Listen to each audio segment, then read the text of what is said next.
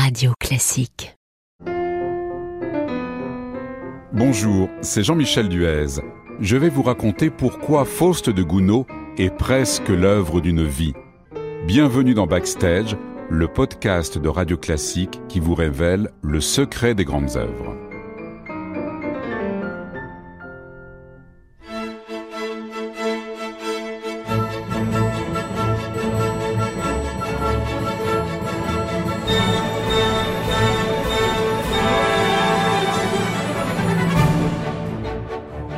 Le moins que l'on puisse dire est que Faust aura longuement mûri dans l'esprit de Gounod. C'est à 20 ans que le jeune Charles découvre le Faust de Goethe qu'il lit dans la traduction française de Gérard de Nerval. Et comme tous les jeunes romantiques du début des années 1840, il est fasciné par ce drame qui l'emmène avec lui à Rome lorsqu'il emménage à la Villa Médicis dotée du prestigieux prix de Rome. L'ouvrage ne le quitte pas. Je l'emportais partout avec moi et je consignais dans des notes éparses les différentes idées que je supposais pouvoir me servir le jour où je tenterais d'aborder ce sujet comme opéra, tentative qui ne s'est réalisée que 17 ans plus tard, raconte Gounod dans ses mémoires.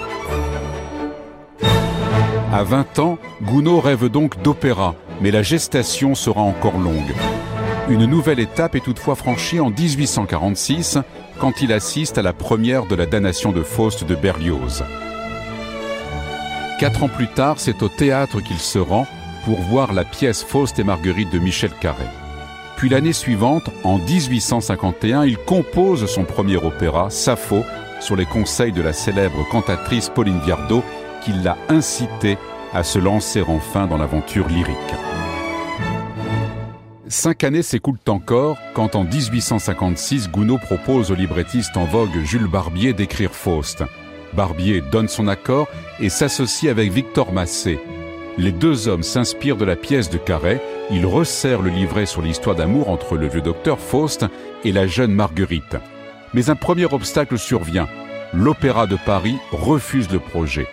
Gounod ne se décourage pas pour autant et prend contact avec le directeur du théâtre lyrique qui lui donne son feu vert. L'ouvrage est prêt en juillet 1858. Mais nouveau contretemps, le livret est trop long et le directeur du théâtre lyrique demande des changements dans la partition pour répondre aux exigences de son public. Le peintre Ingres, proche de Gounod, s'en mêle lui aussi et suggère de remplacer un air que devait chanter Valentin, le frère de Marguerite, par un chœur de soldats que Gounod avait composé pour un opéra qui ne verra jamais le jour. C'est ainsi qu'est né le fameux Gloire immortelle de nos aïeux.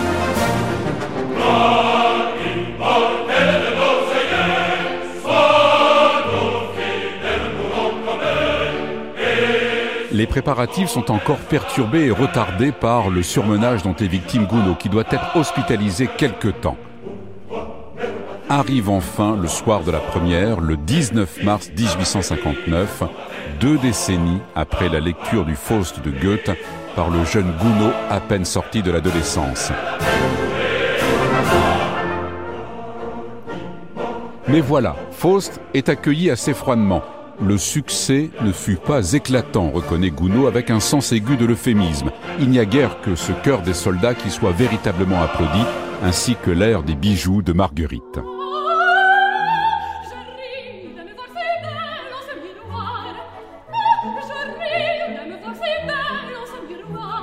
Parmi les spectateurs, quelqu'un se montre malgré tout visionnaire.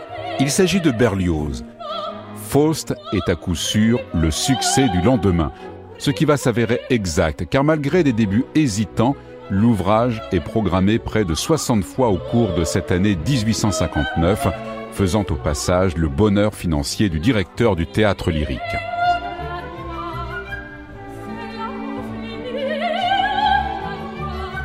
Si l'ère des bijoux a immortalisé et popularisé Faust grâce notamment à Hergé et à la Castafiore, l'ouvrage regorge d'airs devenus célèbres comme celui de Faust, Salut, demeure chaste et pure, qui est aujourd'hui un incontournable des récitals de ténor. Salut, chaste et pure. Salut,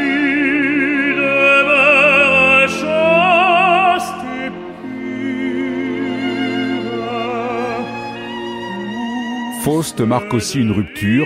Il s'éloigne du grand opéra français pour proposer un drame plus intime, avec des mélodies plus simples, plus adaptées que jamais au rythme du texte.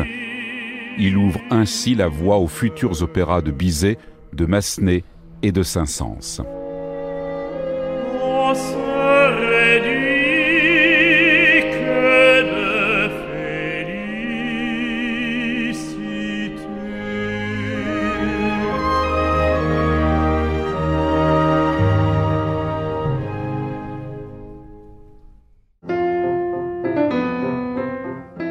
Prochain podcast, la symphonie pathétique de Tchaïkovski. Sixtine de Gournay vous révélera le mystère qui se cache derrière cette symphonie.